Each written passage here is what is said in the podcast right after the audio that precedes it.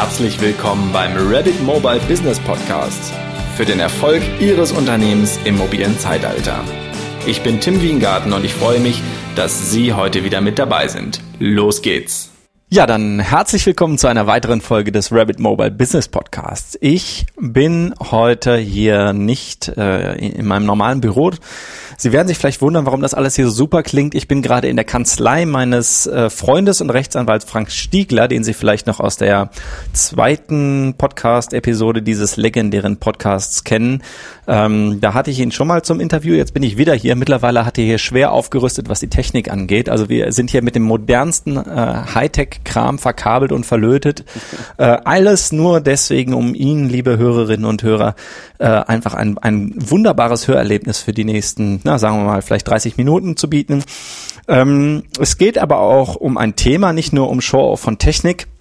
Und dieses Thema ähm, ist heute Smartphone Fintech und ich habe dieses Thema nicht wirklich ausgewählt. Es kommt daher, ähm, dass äh, der Frank Stiegler vor, weiß ich, geschätzt vielleicht zwei Wochen zu dem Thema einen Vortrag gehalten hat. Und als ich das gehört habe, ähm, wurde ich natürlich sofort neugierig. Jetzt erstmal, hallo Frank, herzlich willkommen. Vielen Dank, dass du mich hier eingeladen hast und mich auch hier mit äh, Halspastillen und Bier schon mal versorgt hast. hallo, hallo liebe Hörer. Äh, willkommen in der kleinen technikaffinen IT-Rechtskanzlei in Sachsenhausen. Ja, vielleicht an der Stelle der Hinweis, dass äh, Frank Stiegler für so die richtigen Podcast-Junkies äh, nicht nur in Folge zwei dieses Podcasts ähm, zu hören war, sondern mittlerweile auch einen eigenen, ja, ich glaube, man kann sagen, sehr gut laufenden Podcast hat äh, namens Stiegler Legal Podcast, ist das richtig? Nein, der Name hat sich schon geändert. Ach so, wie heißt der? Ähm, er heißt jetzt Legal Bits. Das weiß noch keiner. Also tatsächlich bist du der Erste, der es erfährt, so offiziell. Aber äh, wir haben ihn umbenannt. Ich fand Stiegler Legal Podcast langweilig und habe äh, hier in Frankfurt einen Vortrag gehalten bei den Freifunkern neulich. Da in diesem D6 Verwaltungsding. Also, ist das sowas wie die Freimaurer? andere Branche. Ja, so ganz andere Branche. Jedenfalls ähm, dort war im Publikum jemand, der sagte, ja, dann nenn das doch einfach Legal Bits. Und ich fand's super, weil es so eine sehr schöne Kombination aus Recht und IT ist. Cool. Also Legal Bits. Ähm, ja, ab wann heißt der so? Ab der nächsten Folge? Ab der nächsten Folge, wenn, cool. wenn der Webentwickler das hinkriegt. Alles klar. Also Legal Bits. Ansonsten, falls er das nicht hinkriegt, der Webentwickler immer noch Stiegel, Stiegler Legal Podcast. Ähm, reinhören, das sind äh, jede, weiß nicht, wie oft machst du das ein? Jeden Monat, Monat, ne? Ja, genau. Einmal im Monat sind das wirklich ähm, selbst für Rechtsmuffel wie mich äh, total spannend aufbereitete Rechtsthemen rund um äh, Recht und IT. So, Jetzt aber zum Thema Smartphone Fintech. Frank, ich habe schon angekündigt, oder was heißt angekündigt, ich habe schon berichtet, du hast einen Vortrag dazu gehalten.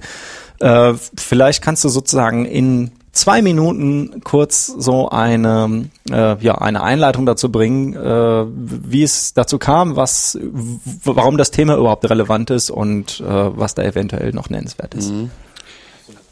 Ich habe diesen Vortrag gehalten für den Akademie der Genossenschaften e.V. vor knapp zwei Wochen auf Schloss Montabaur. Die machen einmal im Jahr so zwei Foren, eins IT-Sicherheit, eins IT-Revision. Und ich bin gebeten worden, da einen Vortrag zu halten. Und ähm, da habe ich mir was ausgesucht, was sozusagen gerade für die Finanzszene und für die Genossenschaftsbanken interessant ist, wie auch äh, IT-rechtlich relevant. Und das, was ich rausgesucht habe, nimmt Bezug auf ähm, viele Artikel und viel Bewegung im Bereich Smartphone mhm. ähm, und der ähm, und die die äh, diese kommende ähm, Richtlinie der EU für Zahlungsdienstleister, die Payment Services Directive in der Novelle 2. Also die gibt es eigentlich schon, die ist aber jetzt letztes Jahr novelliert worden und da muss noch einiges passieren, bis sie dann umgesetzt wird in deutsches Recht, aber ähm, darüber habe ich den Vortrag gehalten und habe mal so Rechtshürden aufgezählt, die und die alle beachten müssen, die daran, die daran beteiligt sind. Also die so eine App bauen,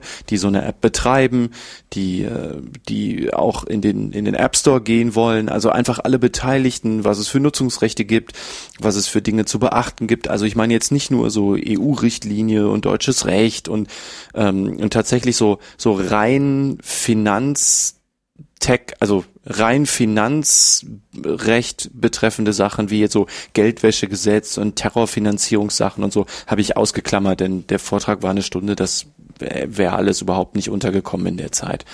Aber ich habe halt Bezug genommen auf so Dinge wie, ähm, dass die ähm, dass äh, also die ganzen Zeitungen natürlich auch in Frankfurt als als Bankenstadt immer wieder davon berichten. Also ähm, jetzt äh, Anfang März 2016 mhm. äh, schrieb zum Beispiel die die die FAZ die äh, ein Artikel, der da äh, betitelt war, die Volksbanken suchen die Super-App. Mhm. Also wo es um äh, allerlei Dinge geht. Da haben sie auch so einen Hackathon beschrieben, also eine Zusammenkunft von ja in aller Regel Softwareentwicklern, die innerhalb sehr kurzer Zeit, also irgendwas zwischen einem und drei Tagen ähm, Prototypen herstellen sollen unter bestimmten Voraussetzungen. Also mhm. sowas wie, ähm, hier habt ihr irgendwie fünf Schnittstellen, ähm, macht damit irgendwas. Mhm. Ja, und also dieser Vortrag, den ich gehalten habe, der ist halt genau dazu. Okay. Du hast, ähm, äh, also ich habe die Folien von deinem Vortrag hier. Du hast äh, zum oder hast den Vortrag gestartet mit ähm, mit Hinweisen auf die äh, Vielschichtigkeit von Rechts äh, Hürden, die zu beachten sind, sowohl bei der App-Erstellung als auch beim App-Betrieb. Also das ist aufgeteilt in, du hast es eben schon äh, angerissen, das Thema, in Entwickler, Betreiber, äh, Plattform, also wo steht das Ganze dann eigentlich oder wo, wo wird das, der ganze Service überhaupt betrieben, mhm. Nutzer und beim App-Betrieb ähm, unter Aufsicht, API-Betreiber, Wettbewerber und so weiter und so fort. Also da sind viele Stichworte, die mir bekannt vorkommen aus dem äh, Podcast, aus unserer ersten gemeinsamen Podcast-Folge Folge, ähm, wo es grundsätzlich um die Rechtshürden für Unternehmen geht, die, ähm, die eine App betreiben möchten. Äh, was ist sozusagen das Spezielle, was die Fintech-Welt, also was die, was die Finanzstartups ausmacht? Die Besonderheit ist vor allen Dingen, dass sie besondere Hürden nehmen müssen, um bestimmte Dinge zu tun. Mhm. Also so eine App kann man ja mit relativ kleinem Aufwand betreiben, aber äh, gerade so kleine Entwickler und, und kleine Betreiber von Apps ähm, stoßen gerade was so Banking, also was Banking angeht, an bestimmte Hürden. Also ähm, insbesondere die jetzt kommende äh, PSD 2 ähm, bietet da allerlei Hürden, aber eben auch so Dinge wie Mindestanforderungen für Sicherheit äh, bei Internetzahlungen.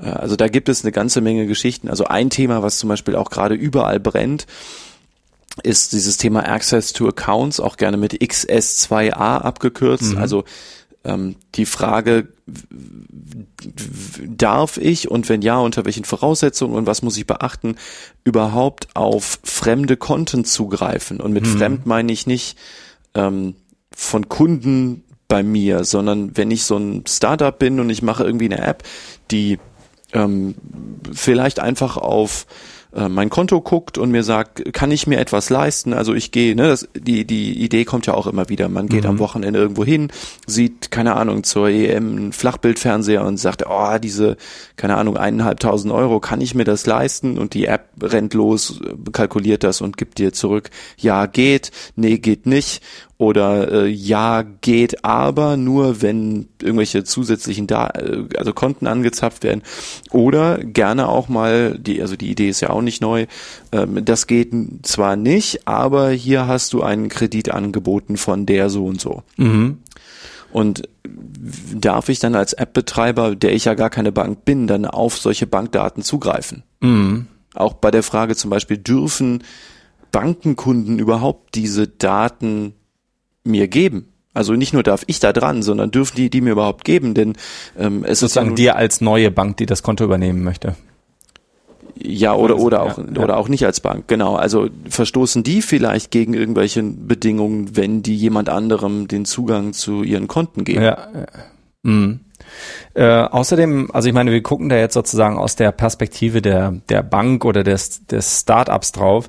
Ähm, aber äh, gerade irgendwie die Deutschen sind ja sehr, sehr vorsichtig, was Datenschutz angeht, allgemein und ich würde sagen, besonders höchstwahrscheinlich äh, bei allem, was mit äh, Finanzen zu tun hat. Ähm, es bleibt ja auch wahrscheinlich abzuwarten, wie ähm, wie das überhaupt angenommen wird, so ein Service. Ne? Denn also ich, was ich da ja mache, ist, ich äh, ich gebe einem, also jetzt um du, du hast eben das Beispiel genannt, kann ich mir das leisten? Da gebe ich einem Service, von dem ich wahrscheinlich nicht viel mehr weiß, als dass ich mich da irgendwo mal auf der Website für angemeldet habe oder da irgendwie eine App runtergeladen habe und mir einen mhm. Account eröffnet habe äh, und vermutlich blind da irgendwelche äh, AGB akzeptiert habe. Also ich gebe diesem Unternehmen Zugang zu meinem Konto und zwar in einer Weise, dass die relativ gut abschätzen können, ob ich mir bestimmte Dinge leisten kann oder nicht. Also ja. da muss man ja auch ähm, ja eine bestimmte Offenheit für das System haben.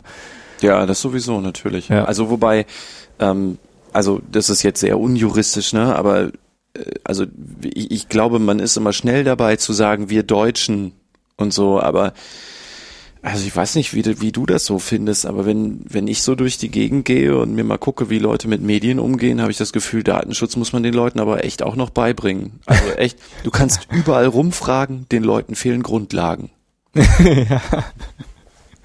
Ja, ich meine, das ist halt schon so. krass, ne? Also ja. Ich, ähm, ja, vielleicht, ja, du hast recht. Ich glaube, es gibt da vielleicht, also vielleicht sind das zwei verschiedene Paar Schuhe. Also ich glaube, einerseits ist die, ähm, wie soll man sagen, die, so die Politik ähm, die ähm, die versucht, das ja äh, zu kanalisieren und und irgendwie möglichst äh, kontrollierbar zu machen und nicht die Macht einzelnen Unternehmen zu überlassen, was äh, wirklich große Teile der Bevölkerung zum Beispiel äh, betrifft. Mhm. Ähm, die reagieren da zumindest bisher ist es mein Eindruck, deutlich rigider als also äh, zum Beispiel die USA oder auch ähm, ja. äh, irgendwie äh, Großbritannien oder sowas.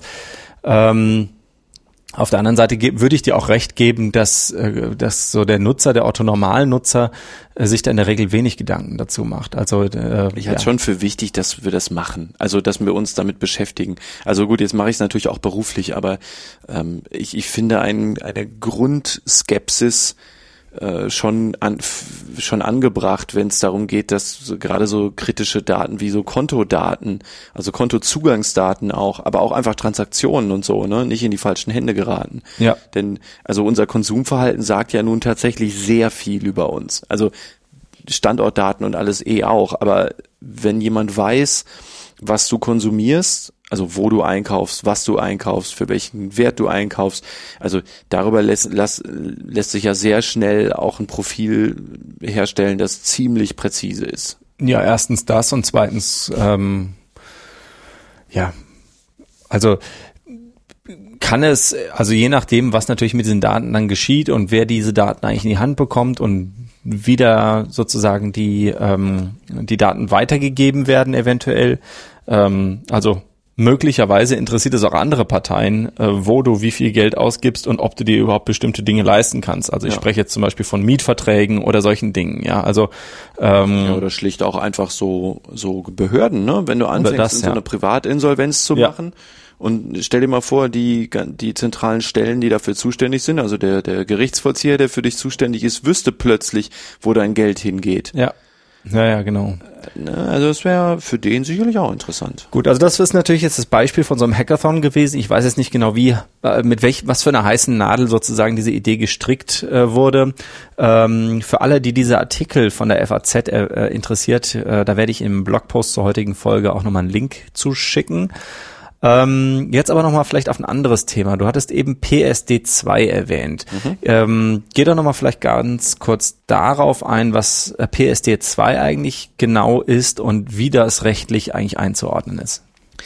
Das ist die Richtlinie mit der blumenreichen Beschreibung ähm, 2366 aus 2015 vom 25. November 2015 und der Titel ist original über Zahlungsdienste im Binnenmarkt zur Änderung der Richtlinien 2002 65 EG, 2009 110 EG und 2013 36 EU und der Verordnung Nummer 1093 aus 2010 sowie zur Aufhebung der Richtlinie 2007 64 EG. Und wenn Sie jetzt noch nicht ausgeschaltet haben, haben Sie auch verdient zu erfahren, was das jetzt eigentlich damit auf sich hat.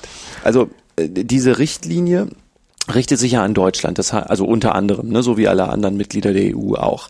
Und jetzt müssen die nationalen Gesetzgeber das, was da drin steht, in nationales Recht übersetzen, also transkribieren, so dass es dann wirksam wird. Dafür gibt es noch ein bisschen Zeit, aber inhaltlich wurde darin jetzt normiert, was mit Zahlungsdiensten dann passieren soll. Also welche Hürden jemand nehmen muss, worauf zu achten ist.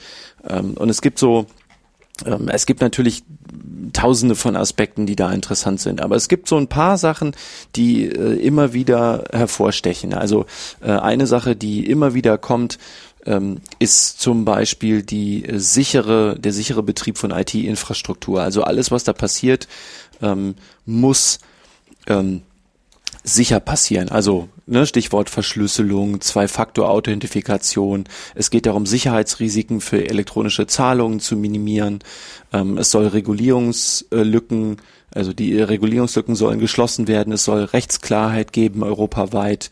Ähm, ja, also es sollen so so zentrale Dinge passieren, äh, die die halt so einen Standard schaffen europaweit. Wenn Sie uns jetzt zugucken könnten, würden Sie sehen, wie Frank Stiegler gerade ein PDF geöffnet hat mit äh, klein gedrucktem Text und 93 Seiten. Wenn ich jetzt ein Startup wäre, äh, dann würde mich das extrem abschrecken, wenn mir jemand sagen würde, naja Gott, darauf musst du jetzt achten. Also aus meiner Sicht sind so Startups äh, Firmen, die eine gute Idee haben, sich vielleicht innerhalb eines kurzen Businessplans darüber Gedanken machen, ob diese Idee eventuell auch Geld abwerfen würde ähm, und falls das, falls die Antwort ja ist, dann einfach mal starten und loslegen. Mhm. Ähm, das macht jetzt den Eindruck, und gerade, also erstens aufgrund des Umfangs und zweitens äh, aufgrund der Tatsache, dass es noch eine Richtlinie ist, für die die Gesetz Gesetzestexte erst noch geschrieben werden müssen, mhm. ähm, dass ich jetzt starten könnte, ähm, weil ich halbwegs verstanden habe, was da drin ist, vielleicht, wenn ich es mir durchgelesen habe. Ähm, und dass dann aber eines Tages ein Gesetz verabschiedet werden kann, was zwar auf Grundlage dieser Richtlinie entstanden ist, aber was mir dann einen Strich durch meinen kompletten Businessplan macht. Kann das passieren oder habe ich das falsch verstanden? Es kommt ein bisschen auf den Businessplan an, ne?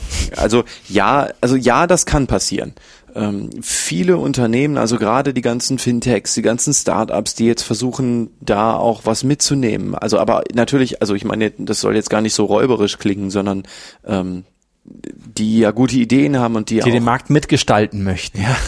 Nee, also das Ding ist doch, jetzt kommt was Neues und was genau das wird, weiß, also weiß heute, glaube ich, immer noch niemand so ganz. Mhm. Ähm, viele wissen natürlich schon, in welche Richtung es geht. Also es gibt ja so ein paar Kernpunkte, ähm, die, die schon klar sind. Also ob wie lange das dann hält, ist wieder eine andere Frage, denn auch, dass es jetzt eine EU-Richtlinie ist, heißt ja nicht, dass sie bis in alle Ewigkeit so bleibt. Denn das ist ja nun auch schon die zweite, ne, die zweite Pay PSD, ja. also Payment Services Directive. Ähm, die andere hat aber immerhin schon so sieben, acht Jahre gehalten. Also das kann passieren, aber je mehr man sich Gedanken darüber macht, was man machen möchte, was das Produkt können soll und wie man an den Markt geht, also, also gerade wenn du schon so Businessplan sagst, ne, wenn du mal einen vernünftigen Businessplan gemacht hast, dann muss ja eigentlich die Rechtslage schon irgendwie hm. Berücksichtigung hm. gefunden haben. Ja. Ja, ja, klar. Also, aber äh, ich glaube, diesen Startups, und das ist eigentlich auch eine Idee, mit der ich mich sehr gut anfreunden kann. Also wer diesen Podcast regelmäßig hört, der äh, kennt meine Meinung dazu. Ich bin im Zweifelsfall immer eher dafür, äh, wie man das so schön sagt, lean zu starten und äh, sozusagen auf dem Weg zu korrigieren, äh, anstatt da jetzt erstmal ein riesen, riesen Ding aufzubauen mhm. ähm, und vielleicht einfach links und rechts überholt zu werden.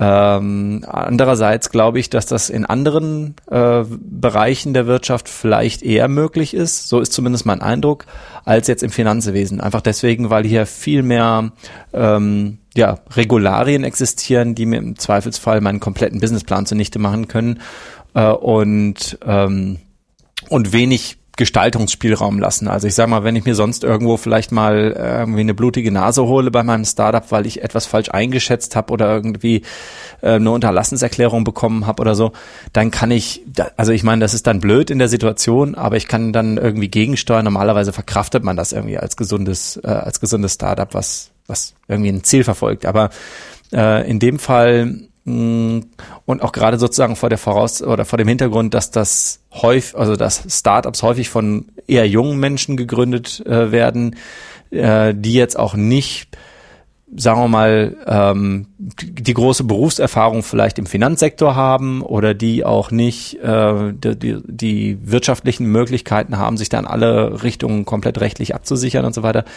ähm, glaube ich, ist das, ein, ist das ein Dämpfer zumindest für einige Ideen, die man haben kann. Ich meine, klar, jetzt wenn ich jetzt irgendwie so, so ein, ja, weiß ich nicht, wenn ich, ähm, fällt jetzt kein gutes Beispiel ein.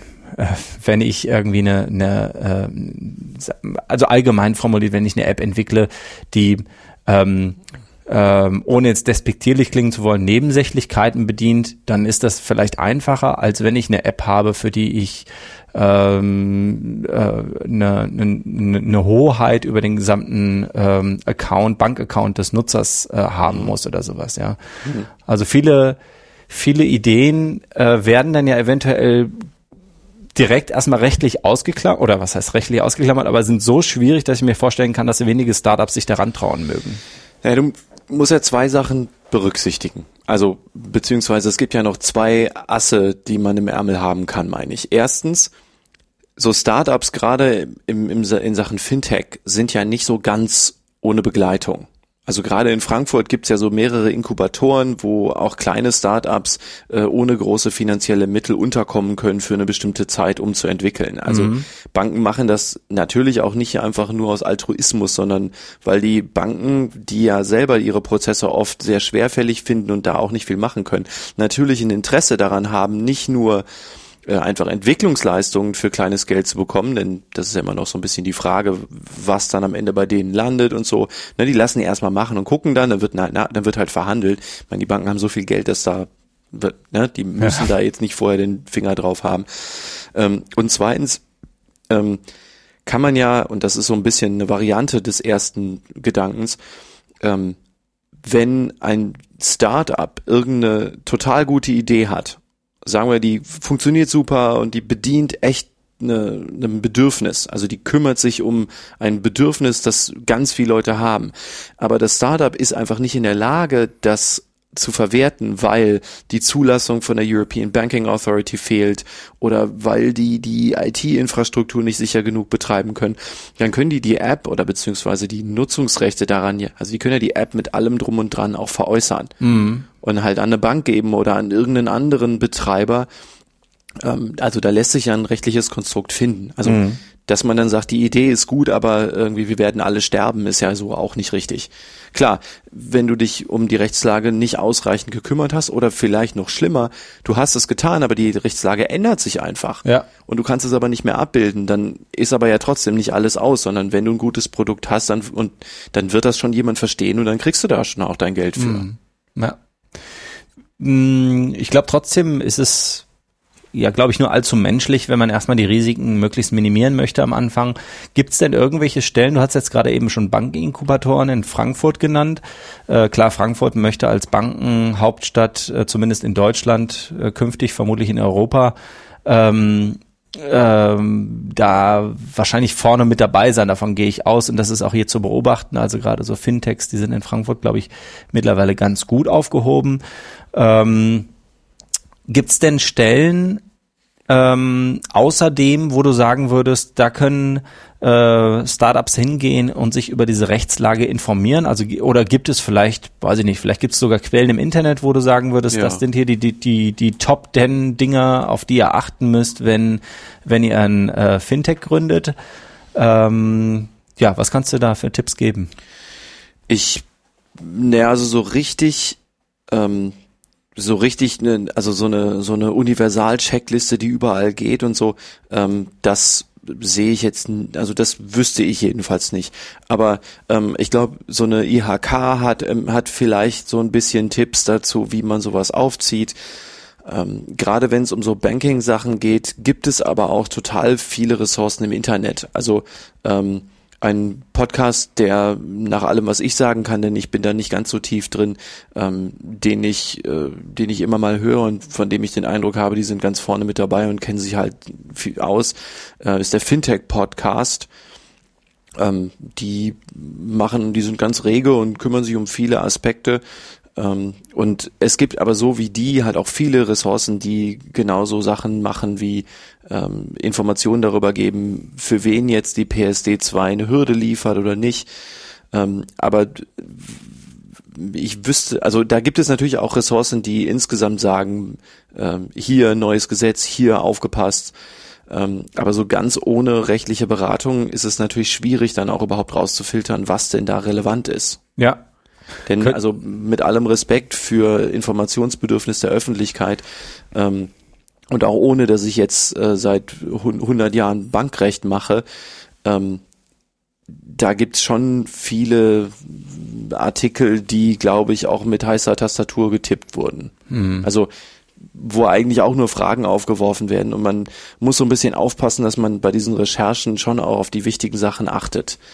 Und nicht, also wenn man das nämlich nicht macht, habe ich so ein bisschen die Angst, dass man dann eigentlich immer nur Sachen liest und am Ende einfach ein riesiges Gewirr von Blödsinn wird, weil man auch nicht mehr unterscheiden kann, ist das denn jetzt Quatsch oder kennen die sich aus oder weiß das wirklich niemand oder wissen es mhm. die nur nicht oder was ist denn jetzt? Und gerade, also auch wenn du zum Beispiel so, so Ausdrücke dann findest wie delegierte Rechtsakte, was soll das denn sein? Die juristischen Laien wissen dann im Zweifel gar nicht, dass damit etwas bezeichnet wird, was äh, unter anderem die EU erlassen kann, um sozusagen das, die nationale Transkription der Gesetze, also dieses Umsetzen in nationales Recht ähm, zu umgehen.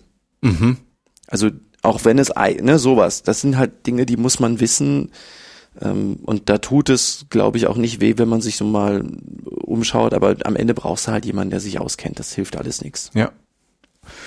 Ähm, du hast jetzt gerade, während du äh, diesen Fintech-Podcast gesucht hast, auch die äh, Fintech-Podcast-Seite gefunden, zufällig auf der Seite mit äh, einer Ausgabe zum Thema Blockchain. Und ich weiß aus deinem eigenen Podcast, ähm, eine deiner letzten Folgen, die letzte oder die vorletzte, äh, die hatte auch Blockchain zum Thema. Und das ist ja auch etwas, was ähm, für ja die Finanzbranche, sagen wir mal, ein interessanter Aspekt ist. Ähm,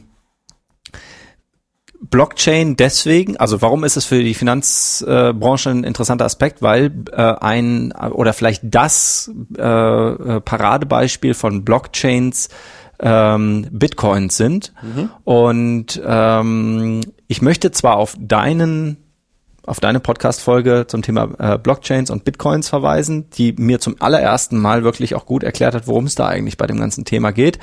Äh, aber vielleicht kannst du in, äh, so in einem Satz sagen, warum eigentlich Bitcoin und was das eigentlich macht und, und ob das etwas ist, womit wir in Zukunft sozusagen breit, in der Breite rechnen müssen oder ob das irgendwie so ein Nischending bleibt. Also die letzte Frage zu, vorweg. Ähm, ich weiß auch nicht, ob das ein Nischending bleibt. Ich kann es mir eigentlich nicht vorstellen. Bitcoin ist ja so etwas wie eine, also es ist eine Internetwährung, ne? eine internationale Währung, die ohne Computer und Internet nicht denkbar ist. Das Besondere von Bitcoin ist, dass es keine zentrale Vertrauensstelle gibt. Also dass du eben nicht sowas hast wie die, ähm, wie irgendeine Zentralbank, die sagt, dieses Geld existiert. Also wir lassen mal die philosophische Frage weg, ob Geld über, nicht sowieso immer erfunden ist, aber ähm, du hast halt bei jeder Währung ähm, und am Ende halt irgendwie so eine Weltbank, ne? Du hast ja irgendwie Währungen, die von irgendeiner einer zentralen Stelle äh, verifiziert werden und als richtig be behandelt werden. Genau. Und diese 100 Euro sind 100 Euro wert, ja. Mhm. Genau. Und ja, wobei, also 100 Euro ist ja dann auch wieder ja. erstmal nur eine Zahl, ne? Also auch gerade im, im Umtausch gegen andere Währungen sind 100 Euro Ja, okay, plötzlich ja. viel mehr oder weniger, aber das ist eine ganz andere Frage. Bei Bitcoin und generell bei Blockchains, die du ja nicht nur für Währung benutzen kannst, aber Bitcoin ist einfach ein super Beispiel, hast du keine zentrale Entität mehr, die sagt, dieses Geld ist echt. Aber wenn du dir jetzt mir vorstellst, wir würden sagen, ach, wir digitalisieren einfach Geld, ich mache hier so eine Textdatei, steht drin 100 Euro. Wir sagen, das ist echt. Mhm. Und dann gebe ich, dann mache ich, gebe ich dir eine Kopie, da haben wir plötzlich Geld doppelt. Also, worauf ich hinaus will, ist, wenn du, also digital ist ja Geld eigentlich beliebig kopierbar. Das heißt, wenn du irgendwie ein verlässliches System haben möchtest, dann brauchst du, also ohne so eine zentrale Entität wie jetzt die Europäische Zentralbank zum Beispiel, brauchst du ja irgendein Verfahren, das digital, also so gut wie vollständig sicher sagen kann, dieses Geld ist echt, das ist auch keine Kopie, sondern es ist halt echtes Geld. Das wurde übergeben von A nach B. Richtig. Ja, mhm. Du, und äh, dass du außerdem noch möglichst anonym damit arbeiten kannst. Denn heute können wir ja jedenfalls so gut wie anonym Geld übergeben, also Bargeld. Bei Überweisungen ist es wieder was anderes, aber da hast du halt immer eine zentrale Einheit. Nimmst du diese zentrale Einheit weg, wie kriegst du hin, dass man möglichst eine digitale Münze übergeben kann, ohne dass man ähm, immer seine vollen Daten preisgeben muss und dass du trotz so, so unter trotzdem einer Verifikation, dass dieses Geld echt ist. Das macht Bitcoin. Mhm. Und das passiert auf Basis der Technologie von Blockchains. Mhm. Und ähm, ich überlege gerade, ob es den Rahmen dieses Podcasts sprengt, wenn du jetzt noch erklärst, wie das funktioniert. Aber ich glaube, in deinem Podcast war ein ganz gutes Beispiel mit den Generälen dabei, äh, was mir sozusagen die, die, die Systematik von Block Blockchains in einem ja, zwei Ja. Minuten Beispiel äh, Ja, aber also vielleicht ganz kurz, Blockchain ist einfach ein System, bei dem digital immer wieder überbeglaubigt wird, dass bestimmte Transaktionen echt sind. mhm. Und das macht es so gut wie irreversibel. Also du kannst ohne jetzt, man kann natürlich nie in die Zukunft gucken, aber aktuell gibt es halt keine Rechner, die, die kräftig genug sind, um so eine Blockchain zurückzudrehen und irgendwo zu manipulieren. Mhm. Also es ist theoretisch möglich, aber geht eigentlich nicht. Dieses Blockchain-Prinzip bedeutet einfach, alle Teilnehmer in diesem System äh, werfen mit ihren eigenen Schlüsseln immer wieder so, so Timestamps und so Verifikationen rein und dann wird das überbeglaubigt und beglaubigt und beglaubigt und die ganzen neuen Beglaubigungen haben halt alles andere vorher auch schon mit drin. Mhm. Das heißt, so Blockchain funktioniert immer nur, wenn du eigentlich die ganze Chain hast. Ja. Das ist der Hintergrund. Mhm, okay. Ähm, ist ein durchaus spannendes Thema. Geht jetzt vielleicht so ein bisschen von, von dem weg, was man sich erstmal vorstellt, wenn man an Fintechs denkt, denn äh, ich glaube, die meisten Fintechs ähm, beziehen sich noch so auf die heute üblichen Währungen, ähm, sprich irgendwie Euro, Dollar und so weiter. Äh, und ich glaube, da sind auch schon ja äh, genug Themen zu beachten. Ähm, Frank, dann würde ich sagen, re- reicht das, denke ich, jetzt erstmal äh, für den Podcast. Ich glaube, mehr kann man sich auch ähm, über so ein über so ein äh, Audioformat auch erstmal nicht zu Gemüte führen, zumindest nicht in dem Umfang. Ähm, gibt es irgendwie so die vier, fünf Punkte, die du ähm, Fintech-Startups mit auf den Weg geben würdest, äh, die sie beachten sollten? Ich weiß, du tust dich ein bisschen schwer mit solchen Listen, weil die schwer allgemeingültig zu formulieren sind, aber ähm, gibt es irgendwas, was du sozusagen zum Abschied noch mitgeben kannst? Ja, ich glaube, also das Fazit aus meinem Vortrag da für, für die ADG fand ich ganz passend. Das äh, ist zwar ein bisschen mehr, als wir heute besprochen haben, aber Mhm. nun gut, also tu, weh tut's sicherlich nicht. Also wenn man eine App machen möchte, also eine Mhm. Banking-App, also äh, das ist aber auch gar nicht so banking-spezifisch ist, ähm, da muss man aufpassen. Erstmal, wenn es darum geht, eine App für jemand anderen zu machen, dann super wichtig, was mit den Nutzungsrechten passiert, wer was überhaupt tun soll. Äh, Und darüber haben wir heute gar nicht gesprochen, wie man so jemanden auch datenschutzgerecht einbindet in das ganze Ding. Denn die, die sehen ja oft auch personenbezogene Daten ne, oder auch einfach Bankdaten. Also da, wenn es keine Blinddaten sind, muss, muss man da schon aufpassen. Ähm, generell wichtig in Zukunft, äh, wann immer eigentlich irgendwas mit Internet passiert, und das ist ja bei Apps der Klassiker, dann ähm, kommt man eigentlich um so, also gerade wenn es um so Kontenzugriff und sowas geht, um Zwei-Faktor-Authentifikation nicht mehr rum. Also bitte nicht mehr einfach nur irgendwie Passwort-Ding, sondern ich würde es eigentlich überall machen, wenn es irgendwie geht, vernünftig, weil Banking ist, ist sensibel in vielerlei Hinsicht. Da würde ich nicht schlampig arbeiten. Das ist an der falschen Stelle gespart, glaube ich. Ähm, man muss sich generell überlegen mit der App, will ich Zugriff auf Geld haben? Also will ich, dass das Geld durch meine Hände läuft?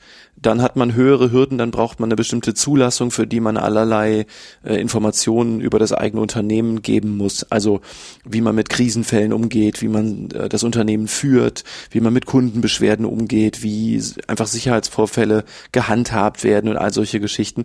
Das ist nicht so ganz einfach zu kriegen. Deswegen hat man niedrigere Hürden, wenn man das, also wenn man gar keinen Zugriff auf das Geld selbst braucht. Mhm. Ähm, als Tipp auch generell noch, sichere Kommunikation ist nicht nur eine Sache der PSD2, sondern da jetzt im Mai die Datenschutzgrundverordnung ähm, in Kraft getreten ist und am 25. Mai 2018 wirksam wird, also sozusagen die Lunte ist gezündet, das dauert jetzt, am 25. Mai 2018 knallt's, ähm, da wird auch Sicherheit beim Betrieb von Infrastrukturen, also IT-Infrastrukturen auch super wichtig. Man muss insgesamt auf, auf Datenschutz natürlich aufpassen, also nicht nur auf Sicherheit, sondern auch auf den Schutz der Daten. Und generell aber ähm, Mobile Apps unterliegen den üblichen Regeln geschäftlichen Handelns. Also die sind ja immer nur ein, ein Spiegel des Geschäfts. Also gerade wenn Banken jetzt anfangen, Apps zu bauen, dann müssen die sich ja an bestimmte, auch branchenspezifische Sachen halten. Mhm. Wenn die das über eine App machen, ist das erstmal irrelevant. Also es ändert nichts an den Voraussetzungen, sondern ja. die müssen halt das auch machen, ist ja egal, ob App oder nicht. Also man muss sich davon auch verabschieden, dass es so eine Art Mobile App Gesetz gibt oder so, ja. sondern ganz viel von dem, was Juristen machen, hat überhaupt kein eigenes Gesetz, sondern muss halt anhand bestehender Regeln, die oft auch gar nicht mehr so richtig passen, dann durchdekliniert werden und dann kommt man halt zu Ergebnissen, ne, wie ja. schief oder richtig die dann manchmal auch sein dürfen. Mhm. Super, ich glaube, das sind ähm, äh, ja so ein paar nette Takeaways, wie man so schön sagt. Wer das Ganze nochmal im Detail hören möchte, also wie gesagt, wir sind jetzt nicht auf jeden Punkt hier in diesem Podcast eingegangen, ähm, der kann sich A äh, auch auf dem Blogpost zu der oder in dem Blogpost zu der heutigen äh, Podcast-Folge diese Präsentation von Frank Stiegler runterladen. Ähm, die, da steht auf den meisten Seiten sehr äh, detailliert ähm, Informationen drin und sind auch ein paar ganz interessante Links da drin. Äh, und der kann auch B, ich nehme mal an, das ist in Ordnung, äh, sich bei Frank Stiegler direkt melden. Ähm, auf seiner Website stiegler-legal.com, glaube ich, .com, genau. Ja. Ähm, findet man alle Kontaktdaten und ansonsten ist nochmal äh, sein Podcast, wie gesagt, sehr zu empfehlen. Äh, da werden auch immer sehr, sehr spannende oder ja, äh, vielleicht auch gar nicht so spannend anmutende, aber äh, dann am Ende doch sehr interessante, sehr interessant aufbereitete Themen äh, präsentiert, finde ich zumindest als Nicht-Jurist. Dankeschön. Die nächste Folge übrigens ist auch tatsächlich über die Datenschutzgrundverordnung und die Wirkung unter anderem fürs Online-Marketing. Geil. Nehmen Sie sich schon mal Urlaub, um all das zu hören und sich zu Gemüte zu führen. Ähm, Frank, es war ein wunderschöner später Nachmittag, jetzt mittlerweile Abend bei dir in der Kanzlei, hier im lauschigen Frankfurt-Sachsenhausen. Äh, mittlerweile steht auch schon das zweite Bier hier fast leer auf meinem Tisch. Ähm, und ich glaube, wir machen jetzt Schluss. Und äh, ich freue mich natürlich, ähm, das äh, sage ich am Ende jeder Podcast-Folge, weil ich es auch so meine, immer sehr darüber, wenn Sie ähm, eine positive Bewertung auf iTunes hinterlassen äh, und am liebsten auch noch einen netten Kommentar dazu schreiben. Äh, erstmal deswegen, weil ich mich sozusagen mit so positiven Feedback gerne abends dann nochmal so richtig eincreme und das toll finde. Ähm, und zweitens deswegen, weil iTunes eben so funktioniert, je mehr positive Bewertungen da ähm, ein Podcast erhält, desto höher wird er gerankt. Und ich finde, es ist nur fair im Sinne des äh, angenehmen Zusammenlebens, wenn andere auch von diesem Rabbit Mobile Business Podcast erfahren. Und das gleiche gilt natürlich auch für den Stiegler Legal Podcast, der äh, künftig ähm, Legal Bits. Legal Bits heißen wird. Sie wissen Bescheid. Also alles, äh, alles immer positiv äh, finden und dann geht das Leben auch weiter. Einen schönen Tag, schönen Abend. Genau, und äh, kommen so gut in was auch immer. Wann, keine Ahnung, wann Sie den Podcast hören. Sie machen ja die verrücktesten Dinge. Tschüss. Tschüss. Wenn Sie sich aus der heutigen Folge ein paar hilfreiche Ansätze und Ideen ziehen konnten, dann freue ich mich sehr darüber. Heißer Tipp, Sie bleiben immer mit hilfreichen Zusatzmaterialien versorgt, wenn Sie unseren kostenlosen Newsletter abonnieren. Außerdem freue ich mich über Ihre Teilnahme an Diskussionen auf unserer Facebook-Seite und im Blog auf www.rabbit-mobile.de.